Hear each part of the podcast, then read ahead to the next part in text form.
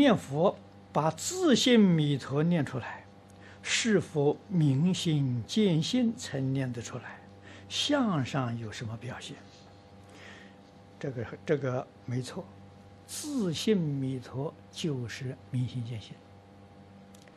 这在净土中叫做理一心不乱，啊，功夫最高的，跟禅宗的明心见性，跟教下的大开圆解同一个境界。啊，功夫念到这个程度呢，往生到极乐世界是生十报庄严土，啊，它不是同居土，也不是方便土，它是十报庄严土。啊，那么你要问这个相上有什么表现？这是我们在讲堂里头常常说的，妄想、分别、执着都没有了，这是向上的表现。